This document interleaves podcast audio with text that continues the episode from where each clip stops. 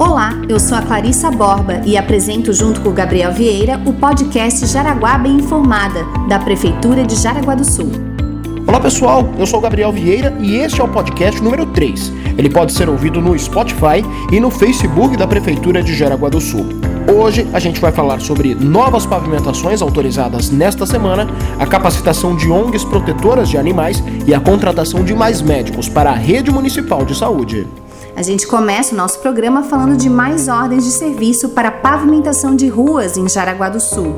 As assinaturas foram feitas nesta semana no gabinete do prefeito Antídio Lunelli. As obras envolvem quase 6 quilômetros de pavimentação, em um investimento de 9 milhões de reais. Entre as ruas contempladas nesta semana está a rua Antônio Ribeiro, ligação entre o bairro Águas Claras com o bairro Ilha da Figueira. No trecho atendido de 180 metros está o comércio da dona Adriana de Fátima Girardi Kunz. Ela conversou conosco sobre a importância do asfalto depois de tantos anos convivendo com a poeira e a lama. Bom, que eu tenho a dizer referente à nossa rua aqui, que realmente é, tem muita poeira, não tem quase sinalização, né? Mas finalmente agora vai sair o asfalto graças à nova gestão aí, a gente está muito, muito feliz mesmo, porque nós aguardamos já faz mais ou menos uns 10 anos. É, eu tenho comércio aqui já faz 15 anos, mas em torno de 10 anos que aguardamos as promessas aí, mas finalmente é, vai sair o asfalto.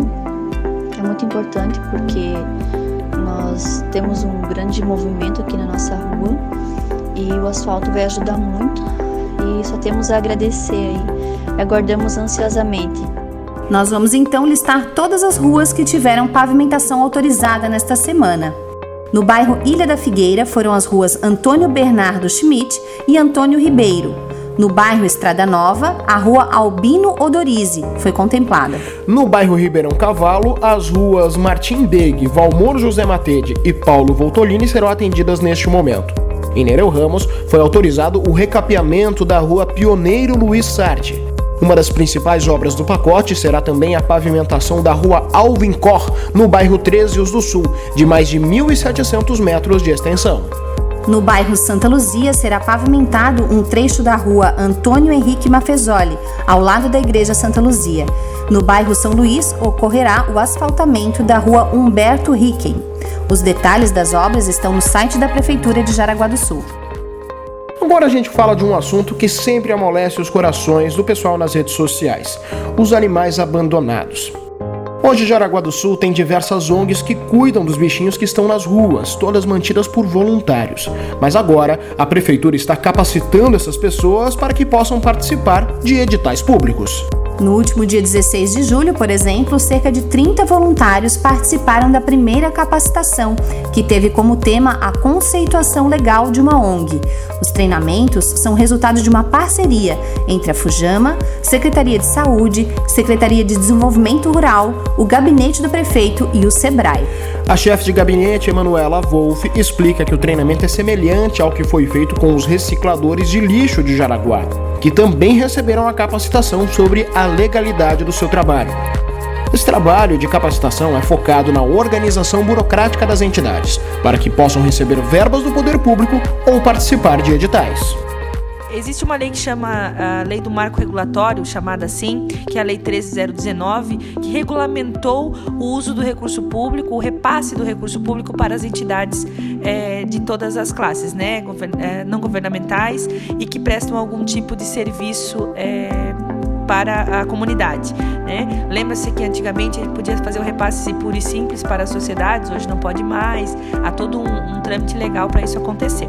Então, esse é o objetivo, que se acaso é, daqui a algum tempo a gente vai fazer algum tipo de, de edital né, para ajudar as ONGs, a gente precisa que elas estejam organizadas burocraticamente para estarem aptas a receber.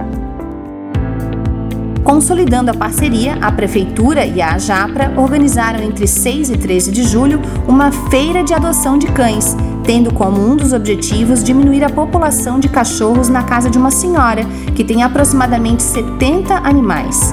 Mais feiras serão organizadas, sendo que as datas e locais serão divulgados nos meios de comunicação.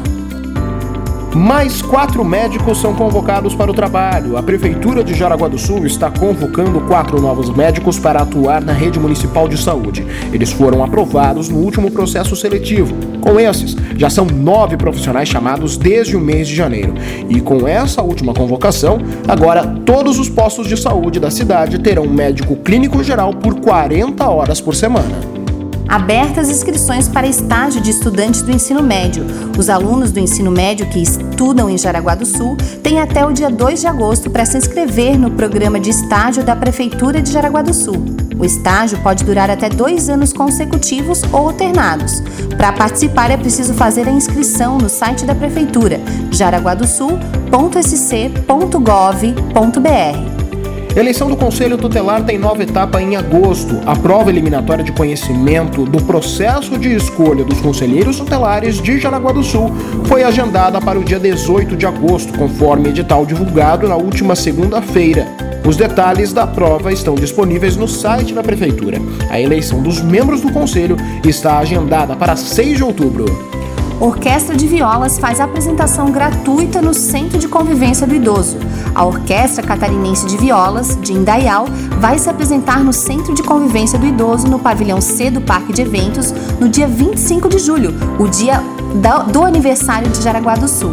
A apresentação, que traz músicas caipiras de raiz, acontece às 3 horas da tarde e a atração, claro, faz parte das comemorações dos 143 anos de Jaraguá do Sul. Se não fosse no horário de trabalho, com certeza gostaria de assistir esse show. Deve ah, ser eu muito também. bacana. Com certeza. E aqui a gente encerra o nosso terceiro Jaraguá Bem Informado, uma realização da Diretoria de Comunicação da Prefeitura de Jaraguá do Sul. Com produção e apresentação de Clarissa Borba e Gabriel Vieira, edição de Rubem Bastos e coordenação de Patrícia Paula de Moraes. Diretor de Comunicação, Giovanni Mazini.